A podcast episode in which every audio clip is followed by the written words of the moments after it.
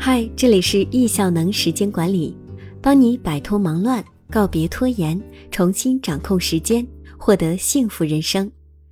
今天要分享的文章，很多人认为烂开始不好，但或许是遇事不纠结的妙招。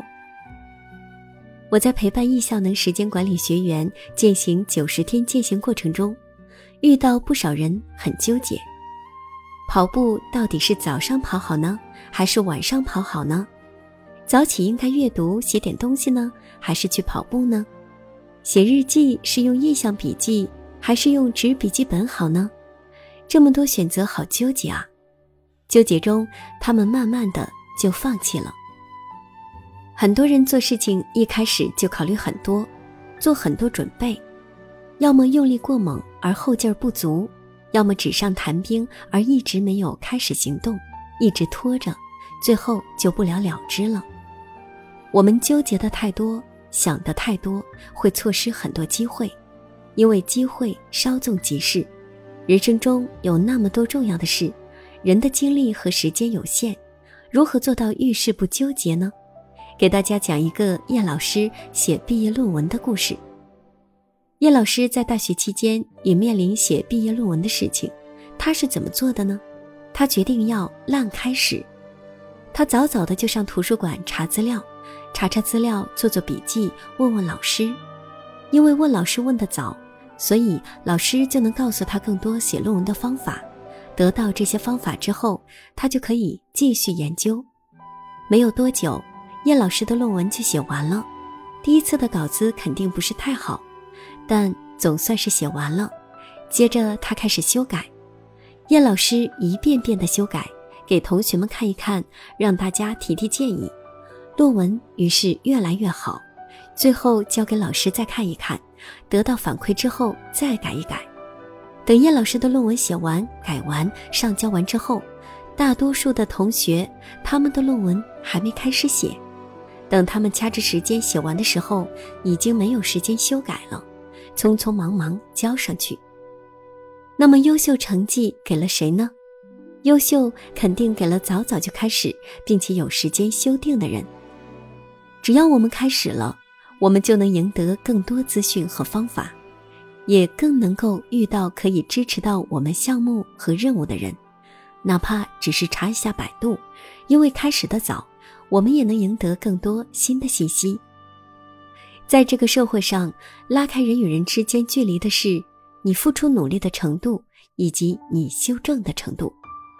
从叶老师写论文的故事中，我们可以学习以下几点：一、烂开始。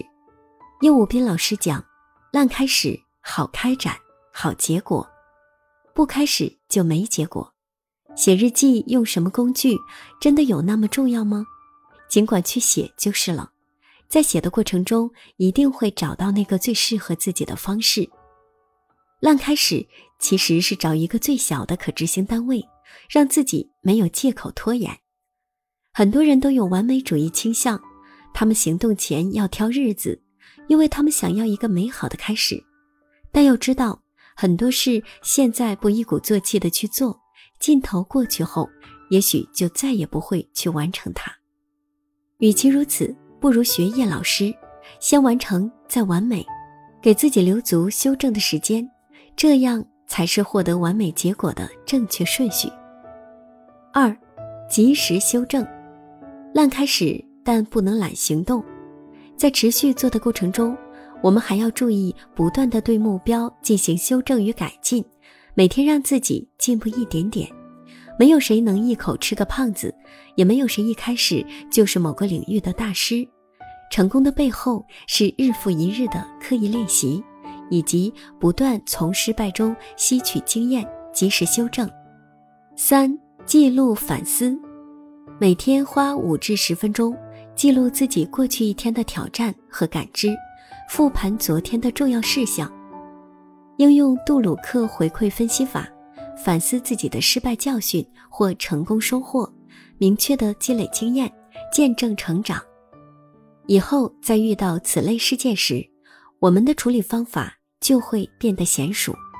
还有一点就是，大家要相信自己，相信自己的选择和决定。纠结源于对未来的预想，但其实未来会如何，我们没有人能未卜先知。所以，与其杞人忧天，不如相信自己有能力和勇气，可以面对当下做的每个决定所产生的后果。时刻牢记自己的梦想和目标，做任何选择时就有了标准，心中有杆秤，就不会因犹豫不决而纠结了。